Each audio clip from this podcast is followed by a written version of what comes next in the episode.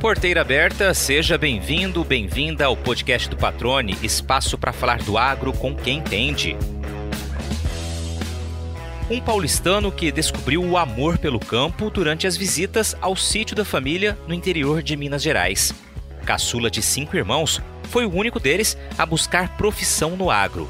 Escolheu a medicina veterinária, que o levou a viver um tempo no sul do Pará e o trouxe para Mato Grosso, no início de 1990 época em que o rebanho do estado somava modestos 7 milhões de animais, número distante dos atuais 33 milhões. Revolução, aliás, que o nosso convidado testemunhou de perto e também contribuiu para transformá-la em realidade.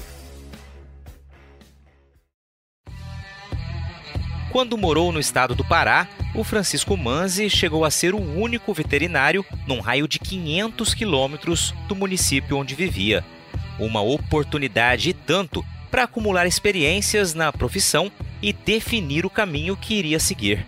Mais de três décadas depois de ter vindo para Mato Grosso, não tem dúvidas de que escolheu o lugar certo para construir carreira e escrever bons capítulos da própria história. Neste episódio, relembra momentos da trajetória que percorreu, fala sobre os avanços no melhoramento genético da bovinocultura reforça o importante papel de algumas técnicas e ferramentas de reprodução animal e comenta o trabalho que exerce como diretor técnico da Acrimate, a associação que representa os criadores no estado, em que a pecuária está presente em mais de 100 mil propriedades rurais. Chico Manzi, Francisco de Sales Manzi, meu amigo, prazer recebê-lo aqui no podcast do Patrônio. Obrigado por ter aceitado esse convite. Relutou um pouquinho, né? Falou: não, deixa para ouvir outras pessoas, mas eu queria e fazer questão que você participasse, porque além de um baita profissional, você realmente é um cara que sempre está nos atendendo. Nada mais justo do que eu trazer ou ajudar a trazer um pouco mais da tua história, da tua caminhada aqui para que os nossos ouvintes, pessoal que acompanha o podcast, também possa conhecer. Seja bem-vindo e mais uma vez obrigado por ter aceitado, cara. Tudo bem? Tudo ótimo, Patrone. Eu é que agradeço, né? Agradeço o espaço, agradeço a deferência. Eu tenho assistido, ouvido os podcasts aí e realmente a forma como você conduz e tudo mais, e eu me sinto honrado, né? Fiquei é, muito honrado em receber esse convite para poder estar tá batendo aqui esse papo com você. Eu que agradeço mais uma vez, cara. Vamos começar contando um pouquinho da tua história, né? Hoje a gente sabe você é diretor técnico da Acrimate, Associação dos Criadores aqui de Mato Grosso, né? Uma, uma função de muita responsabilidade, afinal de contas, é quem faz, né, muitas vezes as orientações técnicas aí aos produtores, mas eu quero saber um pouquinho da tua caminhada até aqui, começando a tua origem, cara. Você é de onde? Bom, eu sou paulistano, né? Natural de da capital de São Paulo, do bairro do Ipiranga. Morei lá até os 17 anos, né? Sou caçula de cinco filhos, homens. E de lá eu fui para Londrina em julho de 1984. Passei no vestibular. Dia 4 de agosto começaram as aulas. Aí fiquei em Londrina até janeiro de 89. Voltei para São Paulo e de lá eu fui para o Pará, para o sul do Pará. Morei um ano na cidade de Xinguara, onde eu comecei mesmo a pôr a mão na massa na, na, pecuária, principalmente de corte, mas lá naquele primeiro ano a gente trabalhava com tudo. Eu era o único veterinário num raio de 500 quilômetros. Caramba. Então a gente atendia cachorro, gato, papagaio, fazia clínica, fazia cirurgia, fazia reprodução. Foi realmente um, um curso intensivo em todas as áreas da, da, da pecuária. E de lá eu vim para o Mato Grosso, cheguei aqui dia 22 de março de 1990 e estou aqui até hoje. Agora me diz uma coisa, fiquei curioso aqui, cara. que levou alguém que nasceu lá no bairro de Ipiranga, na capital, né, de São Paulo, na maior cidade, maior metrópole do país, a escolher veterinária? Já era com foco em grandes animais, né? Ou pensava naquela área pet? Como que foi essa tua escolha? O que, que te levou a isso? É, meu pai tem um, um sítio, né, que ele comprou ainda antes de eu nascer, muito próximo a Campos Jordão mas já no sul de Minas, na cidade de Sapucaí Mirim. O pai comprou lá três anos antes de eu, de eu nascer. E aquela, isso foi o que me desenvolveu a, esse interesse pela área rural. Mas eu achava na época, quando ainda, é, no, no, ainda no ensino, no ginásio, né, como a gente tinha naquela época, é, que a veterinária era exclusiva de pequenos animais, porque era, era o que a gente via. Então é, eu, eu estava propenso a fazer agronomia, mas porque eu sou sempre voltado para grandes animais, né? E aí uma vez assistindo uma aula lá do professor da faculdade de veterinária da USP, veio dar uma aula no cursinho e aí ele falou do, do veterinário que trabalha com grandes animais e tal. E naquele momento eu já já tomei a minha decisão. Então desde quando eu entrei na faculdade eu já tinha é, esse, esse interesse, esse viés de que eu trabalharia com grandes animais. Legal. E assim, essa relação com o sítio ali, o sítio era para descanso, produzia? O que, que era a função do sítio na família de vocês? Ele é um, é um, um, um sítio, é, nós temos lá alguns animais, tem até hoje, nós temos essa propriedade até hoje lá, tem alguns animais, mas poucos animais, não, cavalos, ou, ou, algumas vacas, uma, umas poucas vacas de leite. É uma área que está praticamente toda preservada, uma área grande, são 78 alqueires para a região, mas é uma área assim, tem muito araucária, é, meu pai sempre com viés de, de preservação, praticamente a gente está num, num, num, cercado de eucaliptos, e ali nós estamos numa área ali de, de, Meu pai tem lá 15 mil pés de araucária, que é aquele pinheiro do Paraná que dá o pinhão, né? E, e, mais preservado. E os animais, esses poucos animais que a gente tem, convivem ali.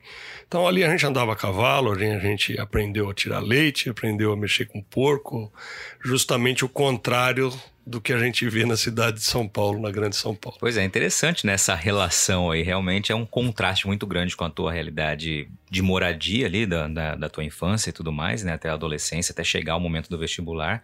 Então foi o ambiente ali realmente campestre que te conquistou ali, te colocou na, na linha da, da veterinária. Você disse que é o caçula de cinco irmãos. Alguém dos seus irmãos, alguns dos seus irmãos também seguiram por áreas semelhantes ou não? Não, não. Eu sou o único. Depois os meus, meus sobrinhos. Eu tenho uma sobrinha que também formou em Londrina, mas trabalha com pequenos animais. E tenho um sobrinho que formou em Santa Catarina, em veterinária. E ainda ele está se, tá se decidindo, está no início da profissão e já teve aqui estagiando com a gente, mas dos meus irmãos não. Eu tenho o irmão mais velho já falecido, que era jornalista, tenho dois irmãos dentistas e um que é o presidente do Tribunal do Trabalho de Santa Catarina. Legal. Aí, Manzi, você falou que ficou um tempo em Xinguara, né? E era o único veterinário ali num raio de 500 quilômetros aproximadamente. Como é que foi essa jornada, esse período lá, cara? É bem da verdade, quando eu voltei de, de Londrina, meus pais perguntaram o que é que eu ia fazer. Eu falei: olha, o primeiro emprego de veterinário que aparecer, eu vou aceitar. E eu tinha um, um colega de faculdade, que hoje é o presidente da Acripará, o Maurício Fraga, filho, né, que o pai dele já tinha essa fazenda desde 1974 lá no sul do Pará. E o veterinário que dava assistência para ele foi eleito vice-prefeito da cidade. E ele tinha uma loja de produtos veterinários e pediu então ao Maurício Fraga, pai, que fala: olha, seu filho está fazendo veterinária, será que não tem alguém lá que pode vir para ajudar aqui na loja? Porque eu, ele, ele daria assistência nas fazendas que eu já assisto, porque eu não posso mais me dedicar, que agora eu entrei para a política. Foi aí que eu recebi essa proposta, aceitei prontamente, mesmo sem conhecer, mas do relacionamento que eu já tinha com o Maurício Filho.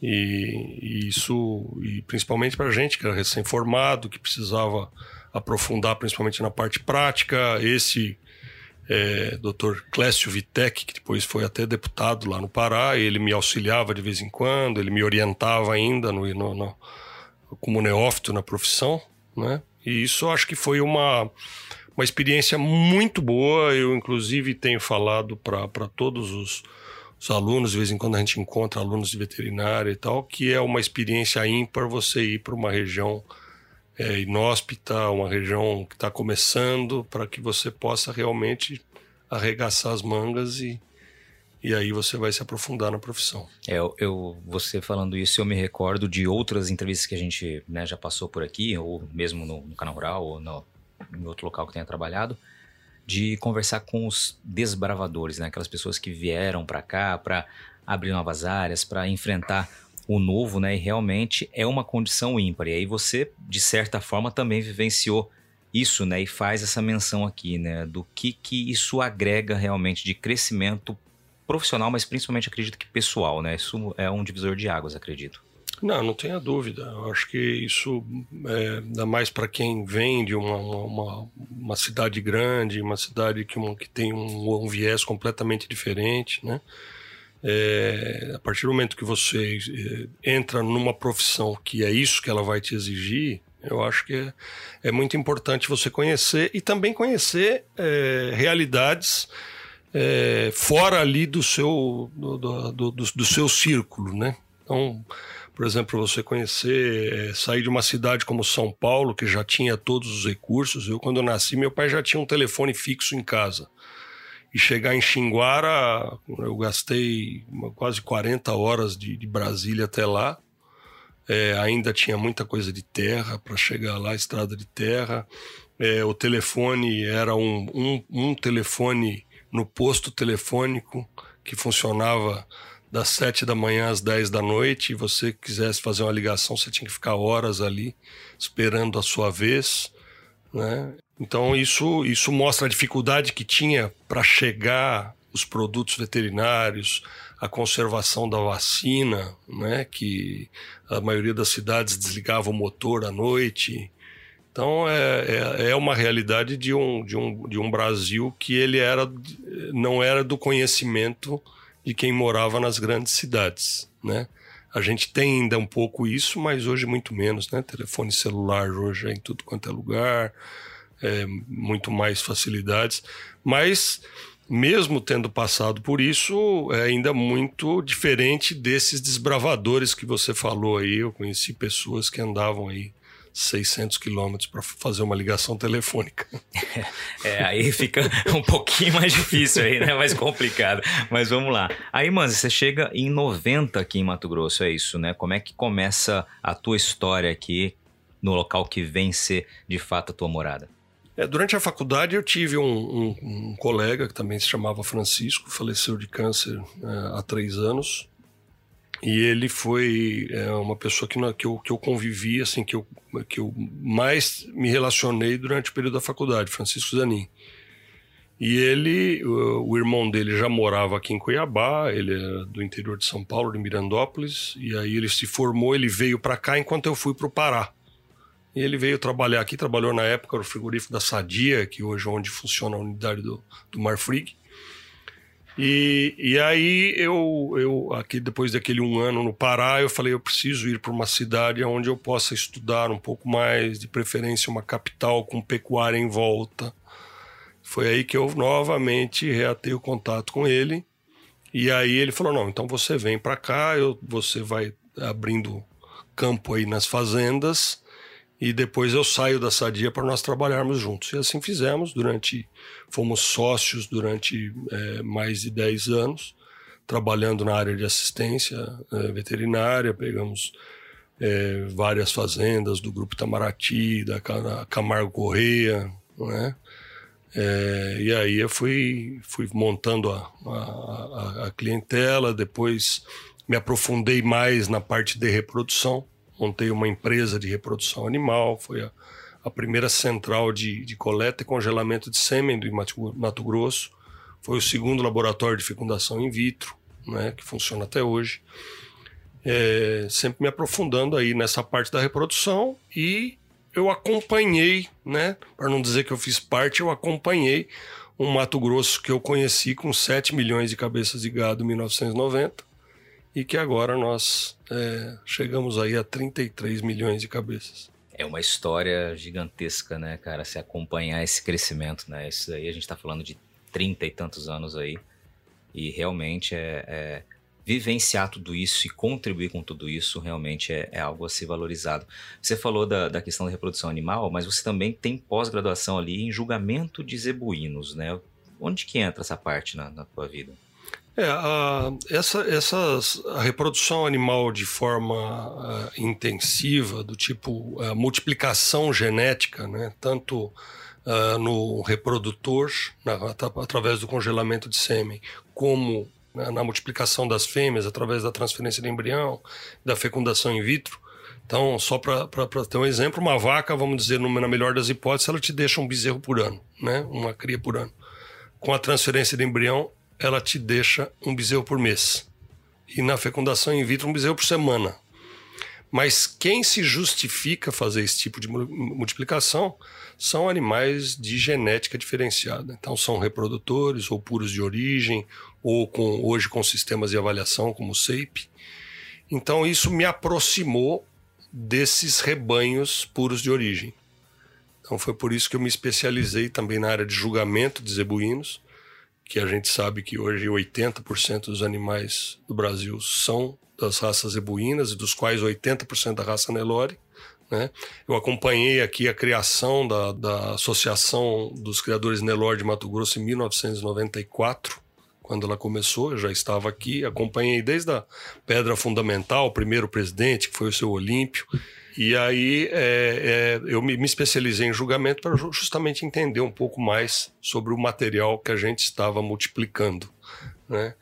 É, isso que, que, que, me levou. E por isso eu acabei, a, na época dos, quando tinha aí julgamentos, Mato Grosso chegou a ter 19 pistas ranqueadas pelo Estado e eu cheguei a julgar, a ser, a ser juiz é, para escolher os melhores animais em algumas delas. São José dos Quatro Marcos, Mirassol. Em Cuiabá também tive o privilégio de julgar na capital. Legal, queria aproveitar só esse gancho da, dessa experiência né, com, com o julgamento, só para trazer para o nosso ouvinte que não esteja acostumado com esse ambiente, o que, que se analisa numa pista de julgamento, Manzi? Quais são as características principais ali que valem nota, enfim? Dá uma esclarecida para gente aqui. Tá, então, os, os, animais eles são julgados em, é, sobre dois aspectos. Primeiro, sobre o aspecto da finalidade. Então, por exemplo, se você está julgando os animais de uma raça leiteira, né? O que te interessa são os animais que têm é, o, o, fenótipo ou o exterior para é, a produção de leite. Então, é a inserção do úbere, a qualidade do úbere, os aprumos de como que ela se locomove para a produção, a capacidade digestiva, respiratória. E nos animais de corte, como as raças zebuínas, principais raças zebuínas, é, são voltadas para corte, né? Em que pese aí o giro, o cindy, o zeracer tem a sua viés leiteiro. Mas nas raças de corte se, se observa realmente a aptidão para o corte. Então, um juiz ele olha os animais, em primeiro lugar, uh, ele observa os animais andando, porque a gente sabe que o Mato Grosso é de longas distâncias, de grandes proporções, de, de de fazendas distantes, onde o animal tem que andar bastante para ir atrás é, do alimento, para reprodução, para ir atrás de água, né? Então você observa ali os animais andando, então os aprumos, os cascos, é, a estrutura óssea, como que ele se desloca, depois ele parado. Uh, aí depois o efeito, tem o efeito comparativo, né? O julgamento é sempre comparativo. Uhum. Então são colocados ali os animais em pista, você compara pelo é, fenótipo, né, pelo exterior, e ver aqueles animais que são mais compridos, que têm uma maior, melhor distribuição de musculatura, de altura. E existe a parte do padrão racial, que é onde 90% dela está na cabeça.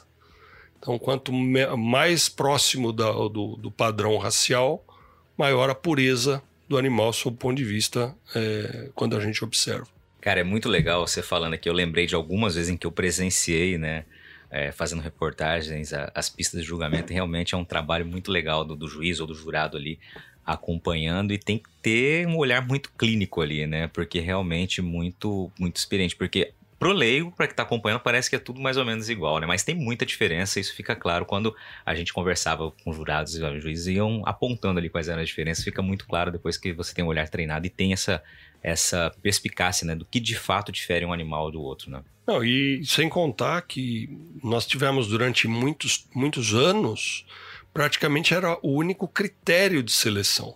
Um reprodutor, por exemplo, um grande campeão de uma grande exposição, ele era quase que uma garantia da venda de milhares de doses de sêmen, porque ali era praticamente é, a única forma que você tinha de selecionar.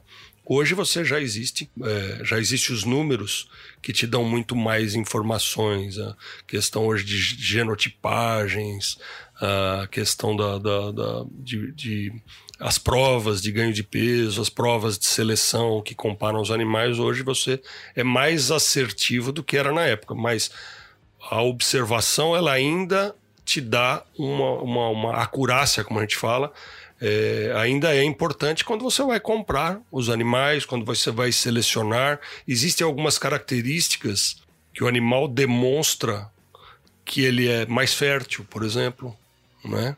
Então esse esse olhar, esse desenvolvimento do, do, do olhar para a avaliação dos animais ainda contribui. Legal. Só pegar também um gancho aqui da hora que você falou sobre reprodução. Você citou algumas técnicas, né, algumas ferramentas, entre aspas, aí. Queria que você falasse brevemente o que, que evoluiu da década de 90 para os dias atuais, no que diz respeito à reprodução animal, às centrais, enfim. Que principais mudanças, ou quais principais mudanças a gente teve? Não, na, na inseminação artificial, nós ficamos durante muitos anos, praticamente só mudou a vida da central. Você utilizava um sêmen que era congelado em ampolas, passou a, a, palhetas grossas, passou a palhetas finas, inventaram a máquina de congelar sêmen, que era uma coisa que a gente fazia de uma forma mais artesanal. Tudo isso melhorou muito a vida da central, que, que pôde é, automatizar muito isso.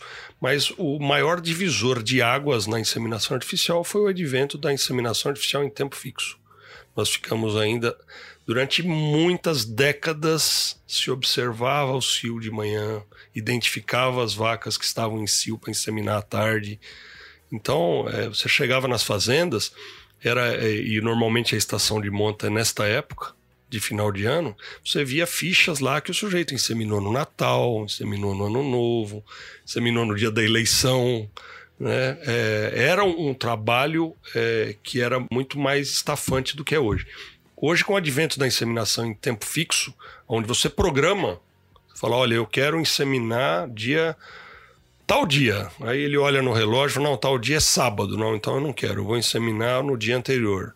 É uma sexta-feira ele programa e ele insemina praticamente todas as fêmeas ali que estejam aptas ali, vazias, no mesmo dia.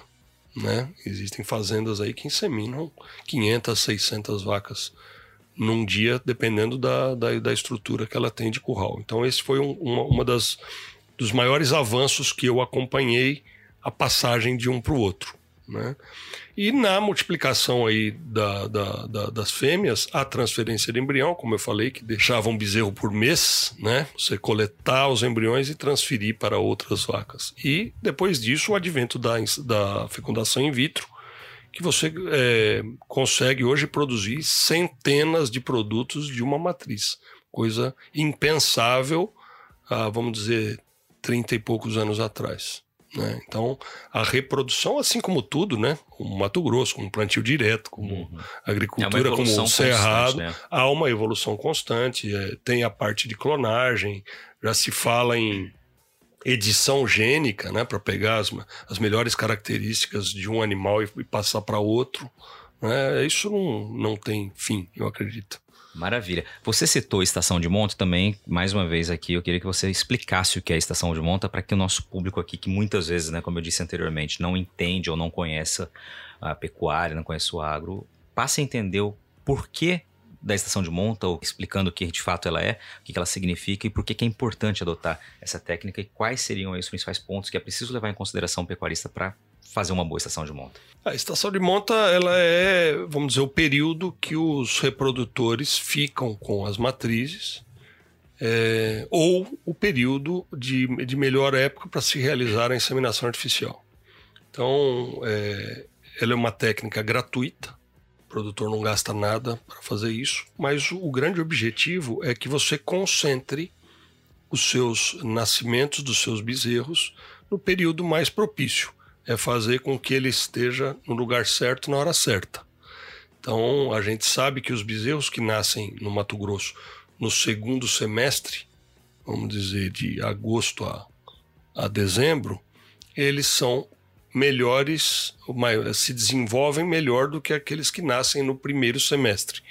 Porque ele nasce numa época onde a, a, a, fêmea está em melhor estado, aonde é, ele ainda já no, ainda no final da seca, então ele evita que ele, que ele nasça num período muito chuvoso ou que tenha muita é, é, mais propício a infecções, também para ele poder homogeneizar o lote na hora de, da venda, né?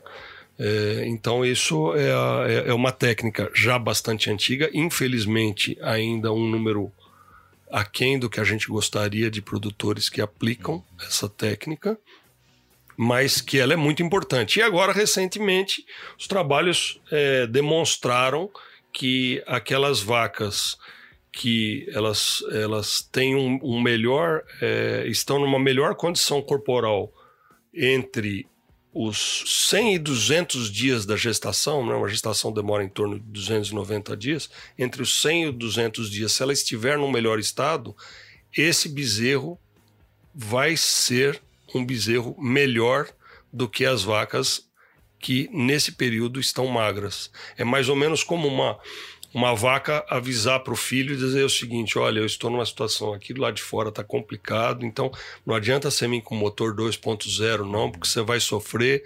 Vem com um motorzinho mil. Entendeu?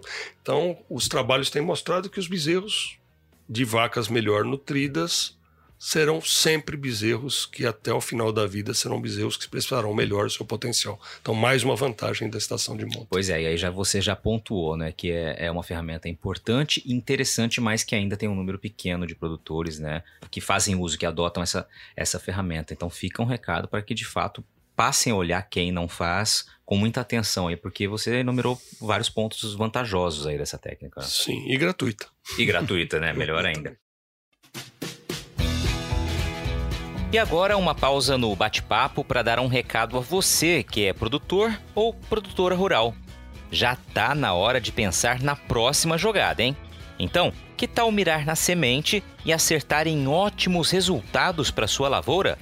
A Agrosol tem um portfólio completo para sua safra 2023-2024, com opções de cultivares de soja para os diferentes contextos e realidades de todo o cerrado brasileiro com as melhores tecnologias dos principais obtentores do mercado. Além de sementes de soja de alta qualidade, a Agrosol também oferece tratamento de sementes industrial com certificação de excelência pela Singenta, serviço de entrega, posicionamento de cultivares, ajuste fino de plantio e um acompanhamento especial do time de campo. Para saber mais, é só acompanhar as redes sociais da Agrosol e acessar o portfólio 2023-2024 pelo site www.agrosolsementes.com.br. Lembre-se sempre que uma safra inteligente começa com estratégia. Agrosol Sementes, germinando o futuro. Mas vamos seguir com a, tua, com a tua história aqui. Então, você disse ali que montou a primeira central de coleta de sêmen aqui em Mato Grosso, né? Começou a falar sobre isso e a gente abriu um leque aqui uhum. na, nos pontos que você tinha destacado. Como que segue a partir de então ali, depois dessa primeira central? Como que você seguiu na área comercial por muito tempo? Como é que foi essa, esse desenrolar aí? Não, eu, eu continuo, continuei, continuo, né, em minha empresa, que se chama Gentec, ela continua, empresa de, de, de reprodução animal. É, é central, o mesmo nome, a mesma é, desde o mesmo, mesmo nome. É, nós não temos mais a central de sêmen, porque eu tinha um sócio que é o proprietário da, da fazenda e, e aí depois é, nós acabamos desfazendo a sociedade, continuamos amigos. Inclusive essa fazenda é onde funcionou até recentemente aí a, a, a estação experimental da Associação dos Criadores de Nelore. É lá que funcionou a, a central de sêmen. Mas a central de sêmen ela, ela precisa de uma, de uma, de uma dedicação grande, ela, ela precisa de investimentos altos.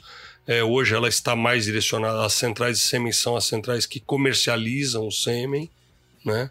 É, e hoje elas estão mais é, localizadas no lugar onde tem os reprodutores ali, que é Uberaba, em Botucatu, no Rio Grande do Sul, os touros das raças europeias. Uhum. Então nós acabamos descontinuando essa parte da, da empresa. Só continua então laboratório de, de fecundação in vitro. Maravilha. E você também também está na pecuária, você também é um produtor, é um, é um, pecuarista, né? Me fala um pouquinho dessa, dessa atividade que você desenvolve também. É, isso aí é uma. Eu, eu, eu tive um arrendamento durante é, muitos anos, quase 20 anos eu trabalhava numa área arrendada. Agora, recentemente, adquiri uma, uma, uma pequena propriedade, um pouco mais do que um sítio, aqui ainda na Baixada Cuiabana, né? Propriedade propriedade pequena tem que ser perto, senão você não consegue colocar o olho do dono para engordar o boi, uhum. né? É, tô lá com um funcionário que há 20 anos trabalha comigo, o seu Pedro, que é o meu braço direito. E, e, ali eu trabalhei, quando eu tinha esse arrendamento, ela era aqui na beira da, da rodovia, eu utilizava essa propriedade para várias coisas. Para multiplicação de. de é, para ter doadoras, já tive receptoras de embrião, engorda de animais, teste de produtos. Né? É, foi um, acho que é um dos pioneiros a utilizar o DDG, e hoje nessa propriedade eu utilizo também os conhecimentos que eu tenho e os conhecimentos que eu jamais é, acharia que eu ia é, adquirir depois que eu entrei na Crimate, que eu acho que eu tive um upgrade muito grande de relacionamento com as pessoas, como diz o, o, o presidente da, da, da, Famato, a vantagem é, não é ficar conhecido, e sim ficar conhecendo. É o né? networking, né? É, e aí, assim, isso, isso me ajuda muito para, inclusive, colocar lá em prática um pouco do que a gente vê no dia a dia também. Legal, já vou curiosamente perguntar sobre isso, mas só vou fazer um esclarecimento aqui, pessoal que está ouvindo. DDG que você se refere aqui é aquele coproduto, né, da fabricação de etanol a partir da utilização do milho, extremamente rico em proteína, né? Você disse que foi um dos pioneiros a utilizar certamente gostou dos resultados, afinal de contas, hoje o DDG aí não tem para quem quer, né? Porque realmente a demanda é muito grande, dadas as inúmeras aplicações, inclusive em outras é, é, produções animais, outras criações sendo bastante utilizado também, né? Não, sem dúvida. Você, você usou o, o, termo que é o termo que, que, que, o produto merece, que ele é um coproduto e não um subproduto. Né? Exatamente. Né? Um produto, vamos dizer, extremamente nobre. Você pega o milho, que é um produto nobre, extrai o etanol, que é fundamental aí para uma energia renovável, e ainda sobra um produto excepcional. Hoje se acredita que, que mais de 4 milhões de cabeças é, já consomem produtos além do pasto no Mato Grosso. Muito bem. E aí você começou a falar da Acrimate, né? Me fala um pouquinho dessa sua história na Acrimate, né? Como eu disse aqui no início, né? Você hoje é o diretor técnico é, já ocupou outras funções ali também e falou que o mais importante, citando aqui o presidente da FAMATA, é ficar conhecendo, né? ou seja, adquirir conhecimento, né? network e a partir disso também fazer aplicações ali no dia a dia, né? em outras atividades. Fala um pouquinho dessa tua história, mas. Então, a, a Crimate, eu, eu conheci a Crimate logo que eu cheguei aqui no Mato Grosso, né? É, eu, eu, lá com o meu sócio da época, o Francisco Zanin, nós pegamos a assistência dos animais do parque de exposição na época em que a Crimate era responsável pela exposição.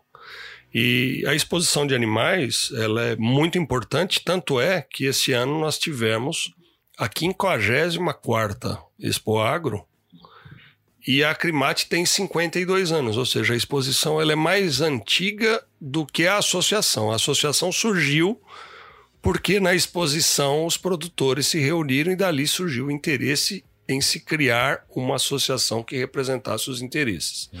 Então eu acompanhei essa fase da, da Crimate logo que cheguei, quando ela era pujante em se fazer a exposição, mas ela era voltada para a Baixada é, Cuiabana, principalmente em que pese a Associação dos Criadores de Mato Grosso. Com a estadualização da Crimate, é, que aconteceu com o advento do Fabov, isso aconteceu em 2007, teve a primeira gestão, pós-estadualização, e aí na primeira gestão do Dr. José João Bernardes, né, que, é, que inclusive era o meu, meu, meu, já, meu amigo, meu cliente também da, das fazendas que eu dava assessoria, eu acabei fazendo parte da diretoria eleita. Então eu fiquei de 2011 11, 12 13 como segundo diretor financeiro, depois é, 13 e 14 como é, primeiro secretário na gestão do Dr. Bernardes. E aí se surgiu, numa, numa conversa que nós tivemos, primeiro o superintendente foi o Luciano Vacari, depois veio o Olmir, e com a saída do Olmir, nós conversando, acabamos que eu é, saí então da diretoria eleita e eu passei a integrar a equipe da Crimate, né? Uhum. Então isso aconteceu e eu comecei isso em 11 de janeiro de 2016. Ali primeiro como superintendente, Depois, na, na, quando o, na gestão do Marco Túlio, é, se dividiu então em, ao invés de um superintendente, um diretor técnico e um diretor executivo. E eu, por esse meu viés mais técnico mesmo, de, de, de, de dia a dia de campo, de medicina veterinária e tudo mais, é, assumi essa função de diretor técnico, onde eu estou até hoje. Muito bem, cara. E aí eu queria que você já, você já trouxe vários pontos aqui, né, da questão técnica, mas o que que o diretor técnico, né, as principais atribuições dentro de uma associação que tem esse tamanho, essa importância tão grande na nossa pecuária aqui em Mato Grosso, né? Qual ponto principal que você precisa olhar enquanto diretor técnico, né, para que possa ecoar junto aos associados e também aqueles que não, não são associados, mas indiretamente ou diretamente são representados também pela associação? Ah, eu acho a diretoria técnica ela é fundamental porque é, a gente faz uma interface, né? É, a Associação dos Criadores com a estadualização ela saiu lá do, do Parque de Exposições e ela veio para o centro político, onde nós estamos aqui, onde a gente está aqui a poucas, poucos passos do Palácio do Governo, a poucos passos da Assembleia. E a diretoria técnica, então, por ela estar no dia a dia do campo, por ela conhecer a realidade, a realidade das instalações, as dificuldades é, com as instalações, as dificuldades com, com o conhecimento do produtor. Nós temos hoje no Mato Grosso 107.400 produtores eu me arrisco de dizer que não tem uma propriedade ou um proprietário que seja igual ao outro. Então é fundamental que a gente possa trazer para o governo estadual, o, federal, né, o municipal, trazer essas dores, essas dificuldades das realidades que a gente vê no campo e também poder levar daqui para lá, né, traduzir para eles aqui também levar daqui para lá o que, que é lei, o que, que é obrigado a fazer, quais são os cuidados, quais são os critérios, a questão do código ambiental, é a questão da vacina, vai vacinar, não vai vacinar mais, isso é obrigado a fazer, quais os cuidados que tem que ter. E é por isso que é, a Acrimate tem esses assentos todos que ela ocupa e a diretoria técnica ela, ela precisa ter esse conhecimento aí de um pé em cada barco. Agora você trouxe um dos pontos aí que é justamente a questão da vacinação, né? É um ano que se falou muito sobre isso, a gente terminou agora a última etapa de vacinação da história aqui de Mato Grosso, porque a partir de 2023 os produtores pecuaristas não precisam mais vacinar, né? Como que você, como técnico, como veterinário experiente, vê esse passo, esse, esse momento tão emblemático que a gente vivencia agora? Não, esse é um passo que nós tínhamos que dar, né? É, não, não se justifica você vacinar contra uma doença que é, quem tem veterinário que tem menos de 27 anos de formado não viu no Mato Grosso, né? Eu, ou menos de, de, de desde 2005, né? Deze, seriam 17 anos e não vê mais no, no, Brasil. Então a gente tinha que já estava na hora de, de se tirar a vacina. É um desafio é, de, uma, de uma mudança de, de, de paradigma é, o produtor estava acostumado a isso, muitas dúvidas surgiram. Será que nós temos é, vigilância suficiente para enfrentar caso entre e pegue um rebanho sem a, a imunidade que ele tinha? É, assim, a gente vê com muito bons olhos, é muito importante. Uh, recentemente tivemos uma, uma reunião em Brasília, onde a ABIEC demonstrou que, por exemplo, uma, um container de língua de um país que não vacina contra a febre aftosa chega a valer 450 mil dólares. E, e, ele é adquirido por países que compram de países que vacinam ainda por 20 mil dólares. Então existe uma diferença muito grande na parte comercial, mas o comercial, o mercado vai se adequar. A gente imagina que quando ninguém mais vacine, não vai ser essa a diferença. Porém, o mais importante é que a gente está numa fase mais madura de vigilância, que é realmente identificar o mais rápido possível. O produtor agora ele vai ter um outro protagonismo, que antes era só de, de, de vacinar e comunicar e conservar, e agora ele que vai é, receber informações para conhecer a doença e estreitar suas relações com os institutos de defesa para que possa combater o mais rápido possível. Pois é, você falou de vigilância, é o que né, as instituições, inclusive a Crimate, tem tem ecoado, né? É, justamente um momento de um passo extremamente importante, né? Como você disse, né? A gente não vê essa doença em Mato Grosso há quase 30 anos né, no país desde 2005 e você troca uma ferramenta por outra, né? Você troca a vacina pela vigilância, uma vigilância mais ativa em que o pecuarista tem o seu papel, mas evidentemente a, a, o Instituto de Defesa Agropecuário, o INDEA aqui, né, o Ministério da Agricultura, ou seja, os agentes responsáveis, é que realmente também precisam ter uma vigilância e uma resposta muito rápida caso a gente venha enfrentar uma situação de risco aí ou de fato de uma ocorrência. Não, é assim, bem da verdade não é substituir a vacina pela vigilância. Na verdade, a vigilância ela, ela tem que ocorrer. Vamos supor pegar uma outra doença, por exemplo, que é a raiva, por exemplo. É você tem a vacina que protege, mas além da vacina, a vigilância tem que ser muito importante. Então, quer dizer, o produtor está lá, ele vê os animais que estão com aquelas marcas de que foram mordidos por morcego. Ele tem que comunicar o INDEA, tem que da mesma maneira. Então, a vigilância, ela é até mais importante do que a vacina. Agora nós teremos uma vigilância mais ativa porque nós não teremos mais a proteção da vacina. Hum. Mas a vigilância tem que ser uma constância, um, um, um item que tem que estar na prateleira de todo produtor rural. Legal.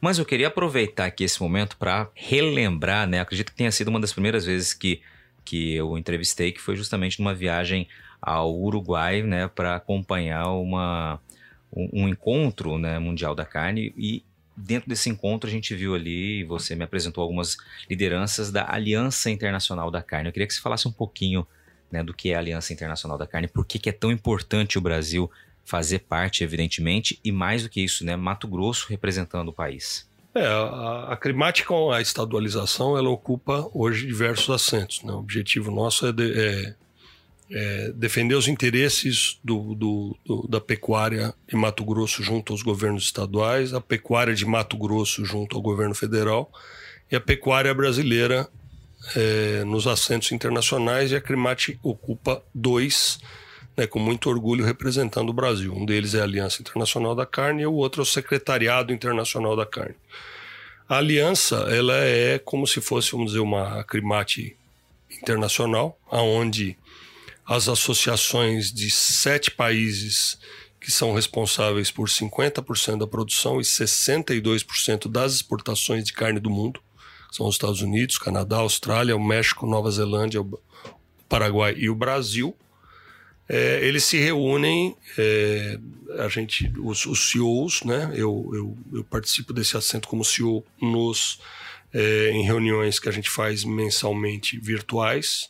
Tivemos uma reunião recente presencial em Denver, no início do mês passado, e fazemos uma reunião anual com os líderes, onde o objetivo é a eliminação de barreiras tarifárias e não tarifárias que não estejam amparadas na ciência, para que a nossa carne possa chegar à mesa de qualquer consumidor do mundo é, ao preço mais acessível possível.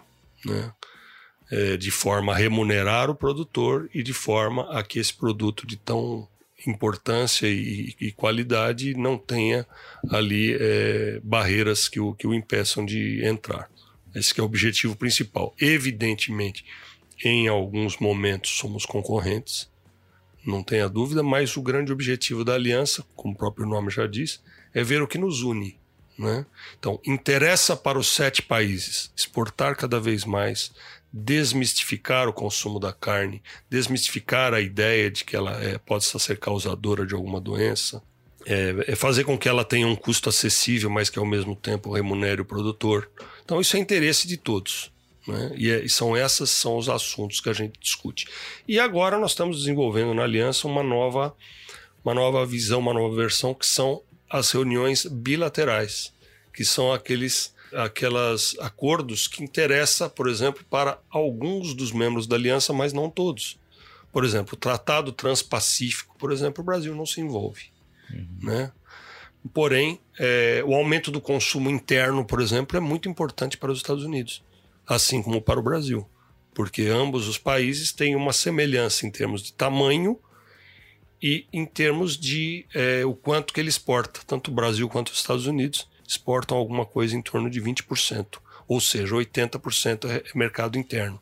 Então nós estamos ampliando as discussões para ver o que, que você está fazendo aí que está aumentando o seu consumo interno para que nós possamos fazer aqui também e assim hum. por diante. Legal. E aí você trouxe um dos pontos ali comuns, além desse de aumentar o consumo, é desmistificar a carne, né? Ou seja, a gente vive um momento em que para muita gente, né, vou usar um termo aqui muito forte, mas demoniza a carne, né, ou traz aí atributos muito negativos, e isso não é uma realidade apenas do Brasil, como você bem destacou, né? Me, me, ilustra aqui algumas ações que vocês já viram que outros países estejam fazendo nesse, nesse combate a esse olhar né, ruim para a carne. É, os, os, principais pontos é, onde existe essa, esse, esse, esse interesse em demonizar, como você disse aí, aproveitando a sua, sua palavra, mas os principais são é, é, associar a carne à, à questão de emissão de gases de efeito estufa e a questão do desmatamento, não é? que a gente sabe que são problemas que existem de fato, que precisam ser enfrentados, mas que são pontuais. É, a questão do aquecimento, de emissão de gás, a gente sabe que a pecuária hoje, isso já é comprovado, faz muito mais parte da solução do que do problema, não é? é não só com a intensificação, não só com o que precisa ser discutido em termos de na hora de se fazer o cálculo, né, onde não se leva em conta o que o animal é, sequestra, né, quando ele, ele come a gramínea e ela tem que é, fazer a fotossíntese para crescer novamente, né? Se não fosse ela, seria pior. E aquela questão relacionada à saúde, onde a gente vê que algumas pessoas têm é, associam a, a, a carne a, a, doenças e a gente sabe que é justamente o contrário. Né? Uhum. Não existe nenhum, nenhum trabalho é, científico confiável que demonstre que a carne consumida em natura ou sem grandes processamentos ela possa é, aumentar a incidência de doenças como câncer, por exemplo. Uhum. Né? Muito pelo contrário. Ela é, é, demonstra que desde a intrauterina até a, a senilidade ela é fundamental. Né? Então a gente discute, tem muitos países, por exemplo, a Nova Zelândia hoje enfrenta um, um, problema sério com relação às emissões, que a gente já ouvia desde quando falava que o, problema do aquecimento estava no carneiro da Nova Zelândia. Né? A gente sabe que isso não é, não é verdade. Então, é, as ações que cada país faz para que a gente possa utilizar aqui também. E aí é, é informação, né, Mas Acho que uma das grandes ferramentas é informação com ciência, né, com resultados concretos, né? Você derruba qualquer tipo de, de falácia, de achismo com informações corretas. acredito que esse é um, um dos caminhos certamente discutidos ali entre os países, né? Ah, sim, sem dúvida. É, eu acho que é, essa é a melhor forma. A, a informação, o estudo aprofundado, a, a visão isenta, né? Que pode demonstrar. Nós não temos, é, nós temos cada um tem a liberdade para escolher aquilo que ele vai, ele vai consumir, mas o que a gente quer mostrar é que nós temos um produto que é de excelente qualidade. Você está ouvindo o podcast do Patrone, agroinformação com quem entende. Perfeito. Manzi, estamos caminhando por fim aqui. Passou rápido pra caramba esse bate-papo. Né? Entre amigos, normalmente é assim. Considero um amigo, espero que a recíproca seja verdadeira aí. Mas vamos lá. Me diz uma coisa, na sua carreira, né, na tua história, é o momento aqui de perguntar qual foi aquela pergunta que você gostaria em algum momento que tivesse sido feita para você que você não teve a oportunidade de responder, que você gostaria de deixar aqui para o nosso público. É, patrão, você me pegou aqui de surpresa, mas assim, é, o, que é, o que eu acho que é interessante ao longo dessa trajetória é ao que, que você atribui, né? Ao que, que você atribui essa, essa, essa intensidade tão grande aí de, de, de sair de São Paulo, de ir para o Paraná, de ir para o Pará e de, e de vir para o Mato Grosso e, e ter é, atuado em, em, em, várias frentes aí, né? Então, eu atribuo, claro, em primeiro lugar a, a, a Deus, né? Eu, eu, digo sempre que eu nasci num berço de ouro, uma família abençoada, né? Por isso que é o berço de ouro, não é o financeiro, não. É a questão de ter sempre aí o, o temor a Deus, é uma família cristã, tanto dos meus pais, meus irmãos e tudo mais, né? E a minha família também, aí minha esposa, meus filhos. Mas é, uma coisa importante que aqui fica aí de, de contribuição é que a gente tem que sempre aproveitar as, as oportunidades e nunca é, perder a oportunidade de se relacionar com as pessoas. É, eu sempre falo que eu acho que Deus me, me, ele me abençoou de sempre colocar muito mais gente em contato comigo do que eu merecia. Então, desde da, da, das pessoas que eu me relacionei em Londrina, desde as pessoas do essa oportunidade de ir para o Pará e depois aqui no Mato Grosso, logo que cheguei, é, é, encontrar a Acrimate desde o início, né, de quando eu cheguei. Então, esse relacionamento com as pessoas, né, é uma frase que a gente sempre ouve do pessoal que é, é, é melhor, às vezes, você andar à toa do que ficar à toa. Então, sempre frequentei leilões, sempre fui a eventos, sempre conversei com pecuaristas, sempre conversei com vaqueiros, com capatazes, né? E essa oportunidade de você estar tá sempre conversando, se relacionando, é que vai abrindo as portas, vai montando o leque, e é o que eu acho que, eu, é, que é a contribuição que eu daria, a sugestão que eu daria para quem é, pretende aí é, andar por vários cantos do mundo. Muito bem. Manzi, mais uma vez, obrigado, cara, de verdade. Foi um excelente bate-papo. Certamente quem ouviu aqui aprendeu bastante. Você trouxe vários pontos legais, além de contar né, a tua trajetória. Te agradeço mais uma vez por ter aceitado e ter sido tão transparente aqui comigo. Obrigado. Não, mais uma vez, muito obrigado aí pelo, pelo espaço, com certeza. Mas essa vai ficar gravada aí depois para os meus sucessores. obrigado, patrone. E aí, gostou do bate-papo? Então dá aquela força e compartilha essa entrevista com os seus contatos. E olha, aproveita para mandar aquele feedback dizendo o que você está achando do podcast do Patrone. Pode criticar, elogiar, sugerir temas e pessoas para dividir boas histórias aqui nos próximos episódios. É só enviar uma mensagem lá no Instagram para @luispatrone que a gente troca uma ideia, viu? Então, gente, sucesso da porteira para dentro, força e fé da porteira para fora e vamos que vamos. Você ouviu o podcast do Patrone. Agroinformação com quem entende.